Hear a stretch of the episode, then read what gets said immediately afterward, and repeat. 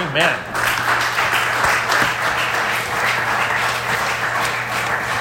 You guys are supposed to do, we, we need a curtain, and then we'll drop it, and then they come back out, right? That's really good. That was fantastic. If we could have our children go off to Children's Church 7 and under today, Miss Ann's going to have a wonderful time with you guys down there. And parents, we do have some coloring books. Maybe we get, hey, Joe, you see those coloring books by you? If we have some kiddos that are up here, we've got some cool coloring books if they want those.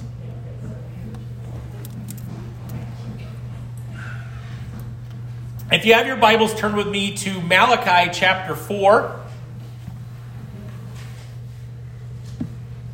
Malachi chapter 4, in my Bible, it's 1178.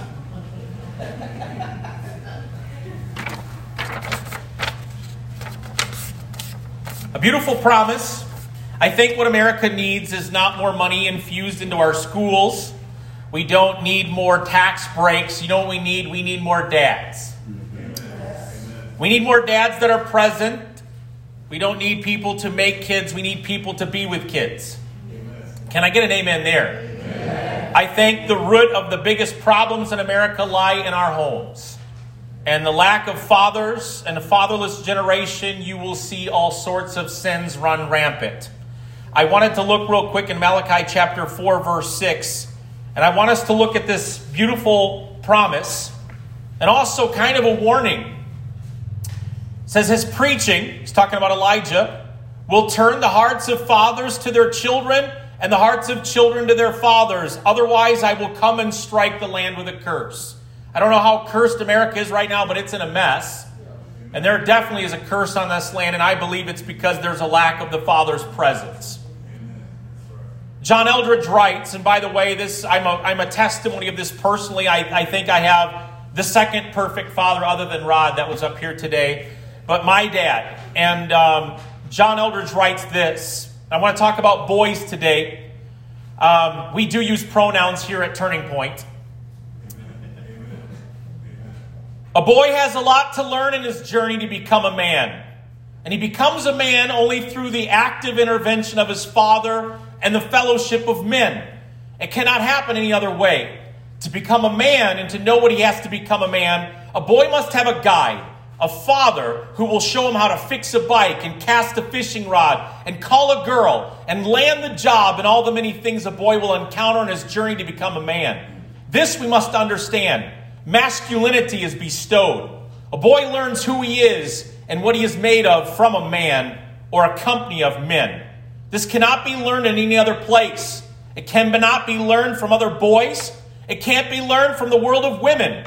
The traditional way of raising sons, notes Robert Bly, which lasted for thousands and thousands of years, amounted to fathers and sons living in close, murderously close proximity while the father taught the son a trade, perhaps a farming or carpentry or blacksmithing or tailoring. Isn't that so true? Amen. Amen. Boys need men. And if you didn't have a dad today, I want to tell you today this isn't to strike against you. You have a company of men around you. And if you're not around a company of men right now, do you know what we've got? We've got a men's group that meets every Tuesday at 6:30. Well, not right now. We're taking that off, so you can't become a man yet. You'll have to wait for the second Tuesday of that month to become a man.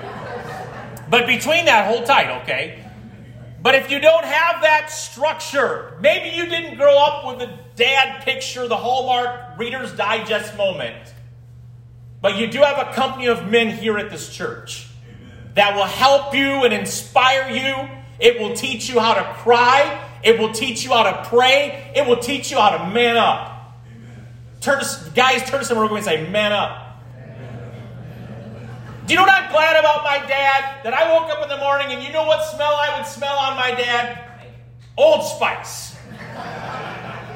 You know the old, that old bottle, that little gray bottle, whatever it was, it had the little cap, and you do a little splash like this. Old Spice. You know, you put that on after shaving, and you'd scream kind of like in Home Alone. I'm thank God that my dad knew who he was, that he was a man. I thank God that he didn't question that. And he didn't prance around. But he was a man. I think of my dad, and I have the privilege today to preach that.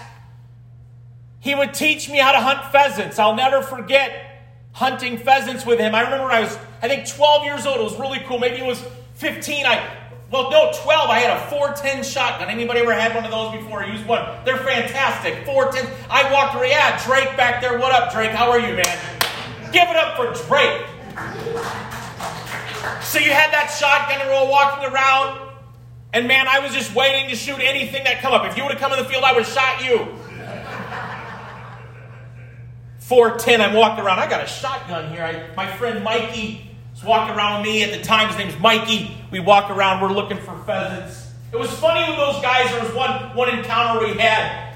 It was Frank, Frank Righties. It was hilarious. So we're, we're hunting with Frank, and uh, pheasants, what they'll do is they'll wait in the weeds, and you can almost step on a pheasant, you know. They, and then all of a sudden, they just come up on you, right? And, and then they scare you. Well, Frank drops his gun. He picks it up to shoot it, and wham! It was like Elmer Fudd. The end of the barrel goes, and his barrel. It was the funniest moment. You had to be there. I learned what real men do. I learned that when we were on our way to hunting, if you have roadkill on the side of the road, like a deer, you pick it up and you put it in the back of your car. I'm sitting with a dead carcass going, What on earth are we doing? Got a dead deer we didn't even shoot. Like, what is this? What planet do we live on? I thought you leave roadkill on the side of the road for the raccoons.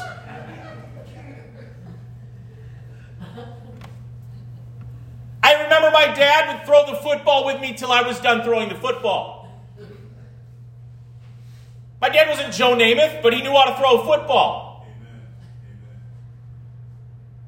My dad would throw it to me the wintertime, and I remember we had this shrubbery, and he would throw it to me, and I want him to throw it, so I would jump. So I would jump into the shrubbery in the snow.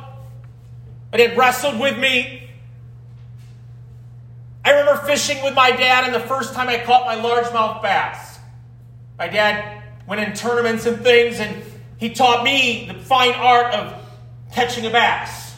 And I'll never forget the moment I caught that bass, I was on the edge of a lily pad. I was using a jig, I was jigging.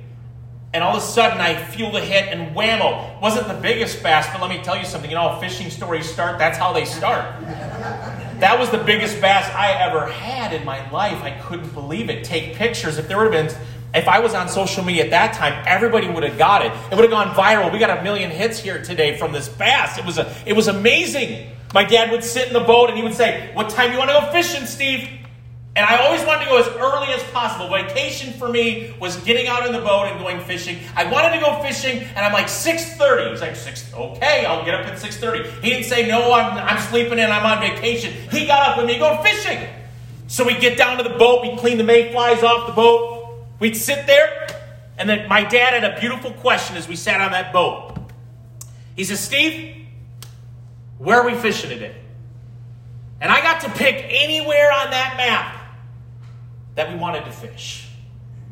You know, I was I'm, I'm one of those guys. I'm kind of superstitious, I guess you could say. It's funny, like if the Bears are losing. Any Bear fans in here today? So if the Bears are losing, and this is no joke, my wife will attest to this. Sometimes if they're way behind, I'll shut the TV off and get out of the room because I think I'm the problem. I'm not kidding. Like, I'm like, well, if I shut the TV off and come back in 10 minutes, they'll have scored a touchdown, right? Can I get an amen there? I'm the problem. I learned patience from my dad. You know what I learned on the boat too? That if you pass gas, no one hears it. You can be casting, all of a sudden something happened. We're like, I didn't hear that, did you? it's just a great moment.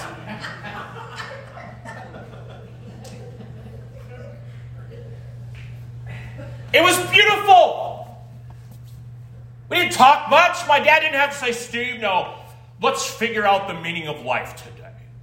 I think we get in the church get too deep, don't we? Being with my dad, I didn't have to solve all life's problems.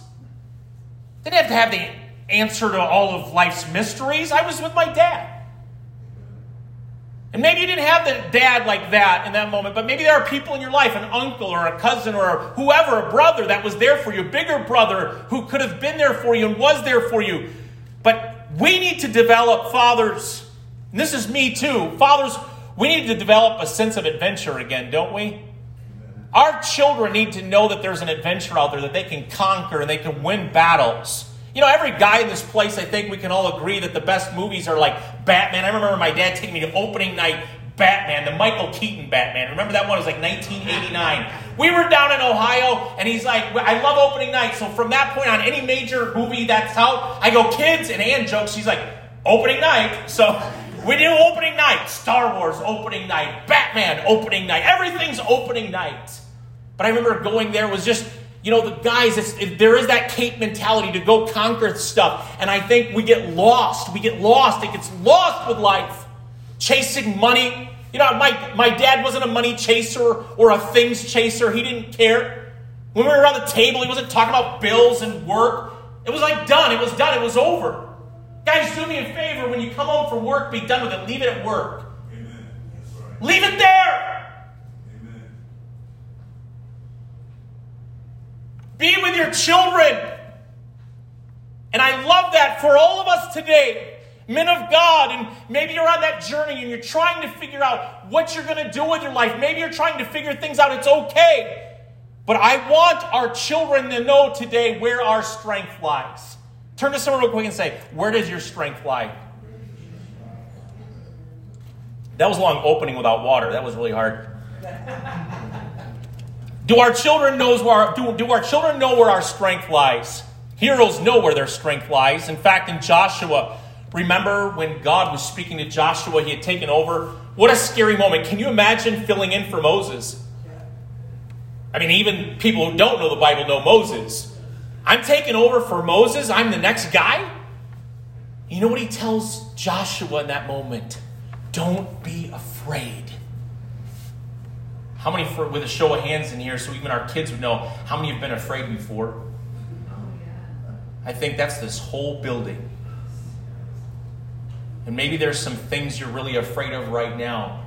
God told Joshua, Joshua, be strong. Be strong. Stephen Mansfield's right. The great heroes of the past you and I have grown to admire were all pitiful human beings whom we remember only because they declared war on some part of their pitifulness. If we don't know this, we are left to believe that some people are destined to be great, but most of us aren't. And those of us who aren't should just settle down and do our duties and shelf whatever dreams make our hearts race. I'll say it again, it's a lie.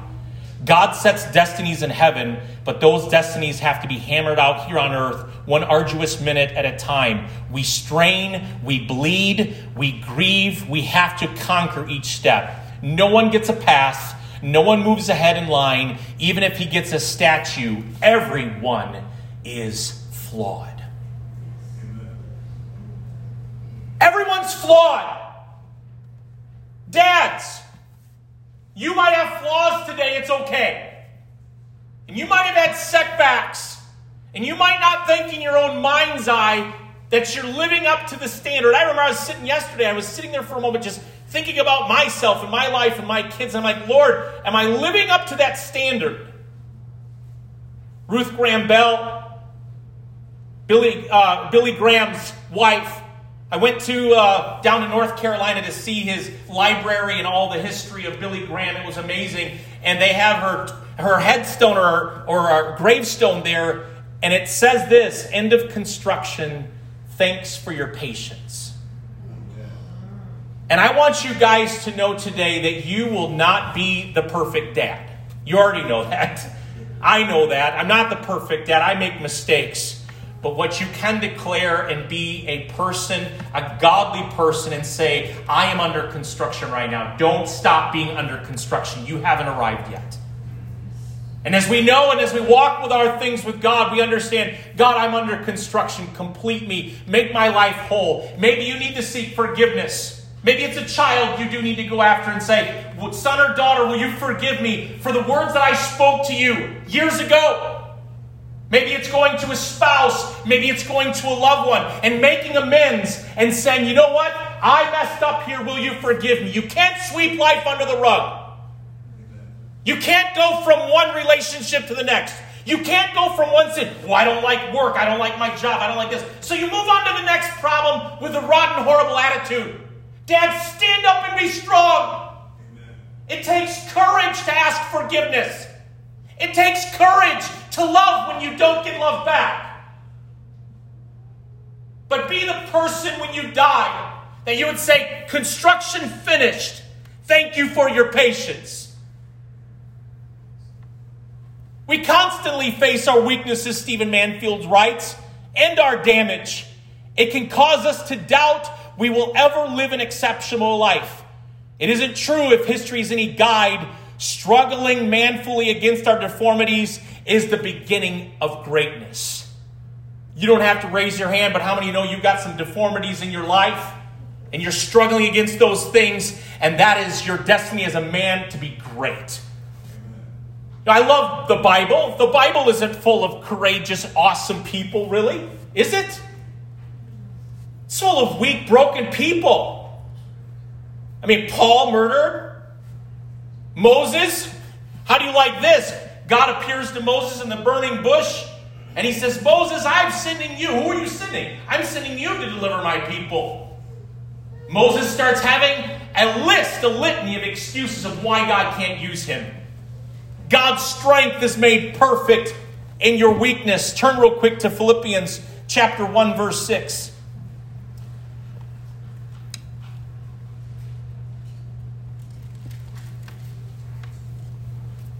Isn't it great, too? We serve a heavenly good dad, don't we? We serve a perfect father. Philippians 1 6. And I am certain that God, who began a good work within you, will continue his work until it is finally finished on the day when Christ returns. What a beautiful, awesome thing. Two great men in the Bible Moses, how about Gideon? God comes to Gideon, says, Gideon, I'm going to have you be a deliverer. Gideon does what a lot of guys do I'm the least in our tribe, and I'm the least in my family. I'm not the guy, God. You know, we think we automatically are going to step into these roles. Come on, just step into this assumed role. Just come on, take it up. And there is this struggle that goes on with our life because inside us men, sometimes we believe we don't have it. We don't have what it takes. Greater is he that is in you. Men, what's your reason and what's your excuse right now? Stephen Mansfield writes the question we all face is not whether or not we have defects. We do, every one of us. The question is whether we are capable of envisioning a life defined by forces greater than the weight of our flaws. Do you believe that your life can be defined more by the weight and the glory of God's call in your life than the weight of the flaws that are going on in your life. You know, I, every one of us has heard that story by Michael Jordan. You know, Michael Jordan was talking about, you know, 25 times it was given to me to do the game winning shot, you know, all these kind of things. He said, I failed at that, I failed at this. And he says, that's why I keep practicing. Amen. Fellas, you might have tried the game winning shot in life a couple weeks ago and you fell flat on your face. Maybe it didn't come to where you thought it would be two months ago, three months ago, 10 years ago. By a show of hands, has everyone's life, have you taken any turns, has any detours? Has anybody taken any detours in this life here? Has anybody? And we think we failed. But don't confuse failing with failure. Don't confuse that, men. Don't confuse failing with failure. You are not a failure, you are a champion. God's call is greater than your flaws. Go in this might of yours, Gideon. God, I'm the least of my tribe. I'm just horrible. I'm just nobody. I don't have the cool things. I just don't have it all together. I don't have the cool clothes. I don't have the cool job. I don't have any of that. Hey, Gideon, go in this might of yours. What might? Aren't you glad that God doesn't even address those things with us? Like we're complaining to God and we have our, our list that we're writing out to God, and God doesn't even bring it up. Wasn't it great about the prodigal's father. You know, we think that's that story, the prodigal son, is about the son. It's about the dad. The prodigal son goes, lives his life in Vegas on women and gambling and spending and doing all sorts of things. And what do we see the father's posture the whole time? Looking over the horizon, staying out his front door, saying, Maybe today is the day that my son returns home. How many have had people in your life that just reminded you over and over again of all the flaws that you've had? We don't have a God like that. God doesn't go wipe our nose in the problem and say, fix this. The prodigal's dad actually goes to the point where he says, let's get this thing, let's get this party started. Let's restore my son. He was once dead and now he's alive. That's the posture of the father. By the way, God is always, God's call is greater than your flaws. Will you have to struggle? Anybody struggling through things right now?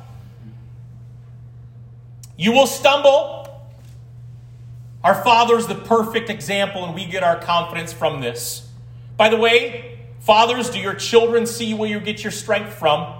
Max Lucado writes this Parents, what are your children learning from your worship? Do they see the same excitement as when you go to the basketball game? Do they see you prepare for worship as you, as you do for vacation? Do they see you hungry to arrive, seeking the face of the Father? Or do they see you content to leave the way you came? They are watching. Believe me, they are watching. I just went back, I went to a Cubs game. You know, people do crazy things. People take their shirts off. These guys drive around. I'm like, man, that guy had boldness take the shirt off. They paint their faces.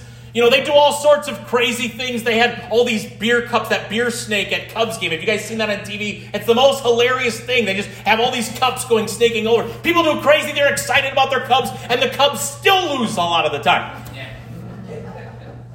Can you imagine if we got excited about church? Can you imagine if the dads weren't the ones dragging the kids out of the bed, or the moms were doing it, but the dads were? Kids, get up, we're going to church. Where's dad been all this time?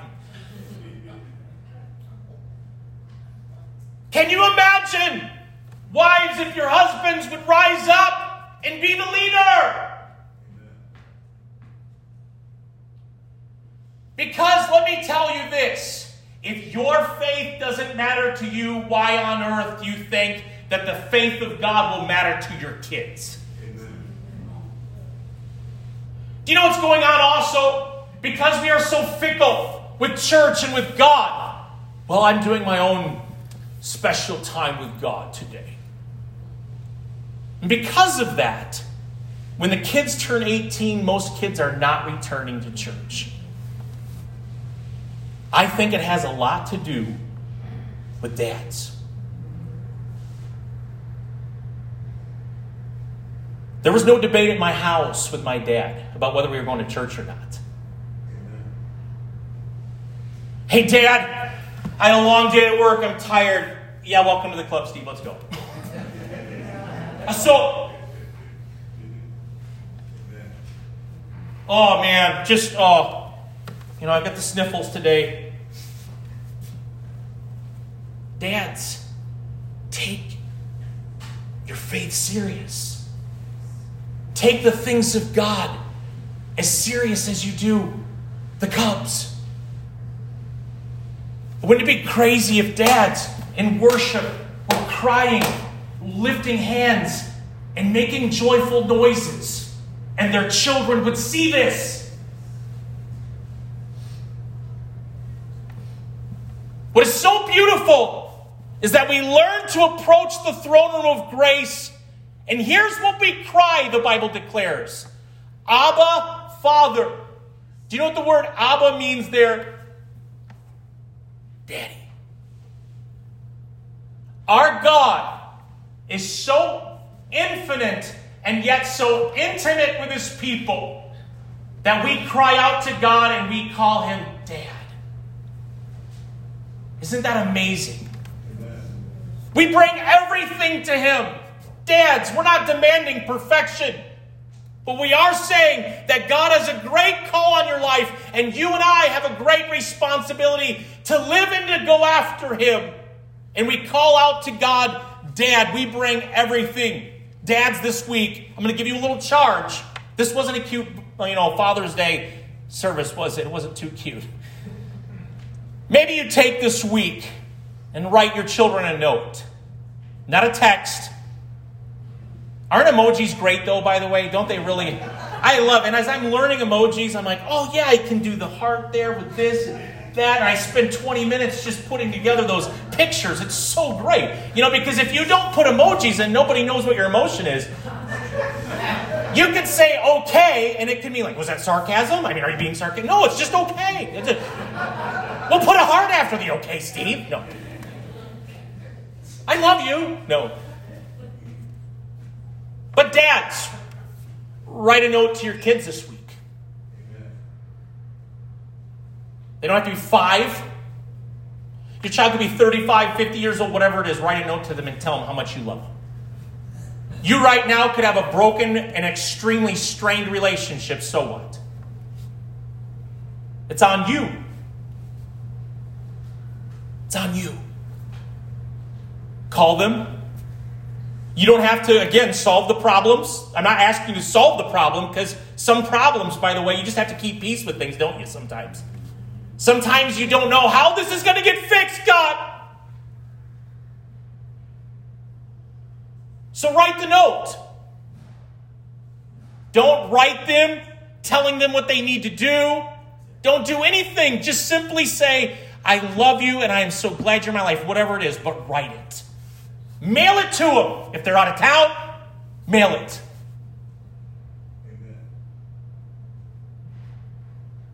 Men, we have choices to make today. And Sandra, if you want to come up here and start playing. We have choices today. We can hold on to our arrogance. And we can say this or that, and we can create excuses. Or we can dive into the adventures of God and in life. And we can, like what my dad did, is we can hand the map to our kids and we can say, Where do you want to go today? I believe our Heavenly Father does that with us. I believe our Heavenly Father says, What do you want to do today? You know, we wait, oh, well, what is God's voice for my life? And oh no, God didn't tell me to call this person. You don't need to. Call him. Love him. You don't need to ask God, do I need to love someone? Haven't we got silly? Well, should I forgive him? Yes. Well, God, should I forgive him? Yes. Well, God, you know, and again, this might not fix everything overnight. And I think what the Christian faith has tried producing is this cutout idea that everything we do is just going to be perfect, and if it's not perfect, then I'm just out. And that is not what is written in Scripture. We see failed men over and over again. David, man after God's own heart. Oh, really? Remember the little balcony sequence there? I want that. Abraham. You know, all. All of them. Men, we have choices today. It is not one of those things, well, they're meant to be heroes and I'm not. No, you're a hero. And behind all of it, God has placed in you a beautiful potential to be the man that God has called you to be. On my fridge is written this Max Lucado writes this I choose faithfulness. Today, I will keep my promises. My debtors will not regret their trust. My associates will not question my word. My wife will not question my love. And my children will never fear that their father will not come home. And that's a charge. Just like the charge in Malachi was this the hearts of the fathers turning to the kids. Dads, don't worry about all the minutiae right now. Don't worry about it.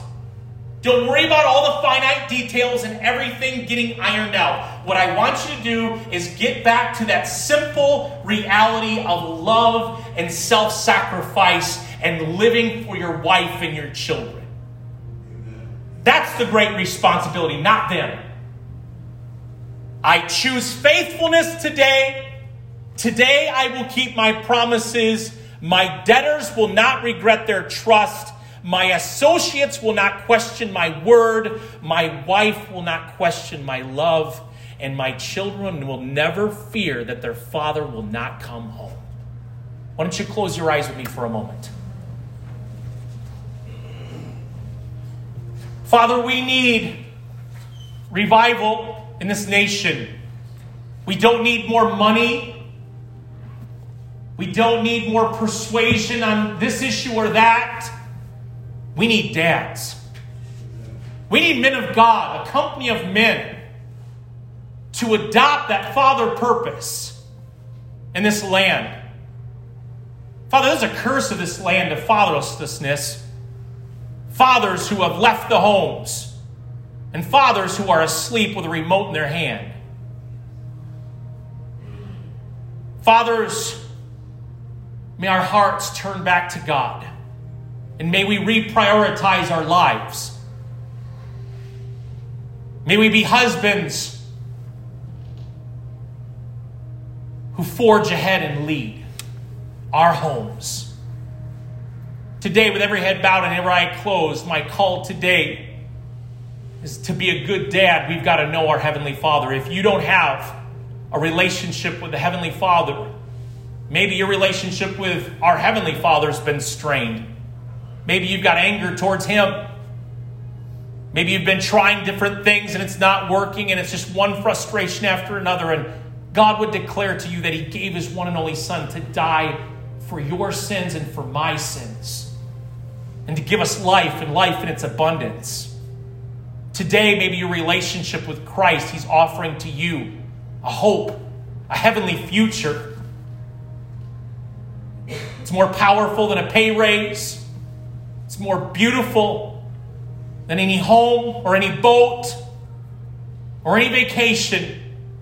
It's eternity with Christ written in the Lamb's book of life that you have eternal significance, that God has a call on your life.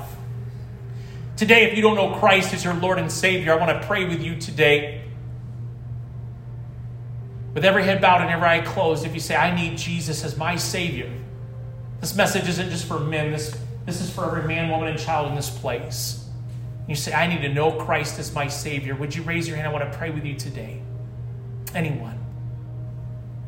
Thank you. Anyone else? Let's all pray this prayer together. Dear Jesus, thank you for dying on the cross for me. That you love me so much that you were willing to give your life for me. I give you my life, Lord. I place my trust in you. I thank you for the great future you have for me and the call that you have on my life that heaven's my home. And this is my new reality to live for you and not for myself. In Jesus' name, amen. Every head bowed and every eye closed. Maybe today you say, God's returning me back to a focus in my family. And maybe men today, you have a get part of a company of men and you start allowing God to restore things and to get your life back under construction, you're saying today that I'm getting back into the construction mode for God to work things out in my heart and to change me. The work's never done this side of eternity, but you are open to the reality that God is the master potter and we are the clay. God, mold me and shape me. God, I humble myself today before you today, if that's you and you say, you know what, I'm getting back at that now. I know Christ, but I just kind of faded away. Today, God's calling you to rise up. If that's you, would you raise your hand? I want to pray with you. Thank you. Thank you. Anyone else? Thank you. Let's pray this. Dear Jesus, thank you for what you're doing in my life. I allow you to work in my heart, in my mind, my spirit. I give you everything. Thank you, God, that you will complete the work in me. I will learn to forgive. I will learn to love. And I will learn to sacrifice the way you have. In Jesus' name, amen. Folks, I love you so much. Happy Father's Day. Beautiful, beautiful day. Make sure you reach out to those you love. Call someone today. It's a very special day. And don't forget this morning, we're going to have some treats here afterwards. And thank you, Canes, for your beautiful song time. Wasn't that awesome? Let's give it up for the. You know, it's crazy. This last Sunday, they're like, hey, we're going to do this. And they were practicing and they getting everything ready. Thank you guys for that. It was just tons of energy. What a great day. Father, we thank you for this day. We thank you for the many blessings you give to us. And we pray a blessing over all the families. We thank you, God, that you're shaping us and that you're molding us. Help us to serve you and to love and to grow in faith, to go from faith to faith and from glory to glory. God, when we leave here today, God, may we not just leave all this behind but may we take it with us. And God, I thank you that your presence is with us everywhere you go, that you are a friend that sticks closer than a brother, and that you are as close as the mention of your name. Help us, God, in repairing things. Help us, God, in restoring things. I thank you that you're the great restorer, and that you're going to restore this nation and restore dads, and restore men to rise up and to be who they're called to be, to live their lives according to your creeds and according to your order, God. In Jesus' name, amen. Amen. amen. God bless you.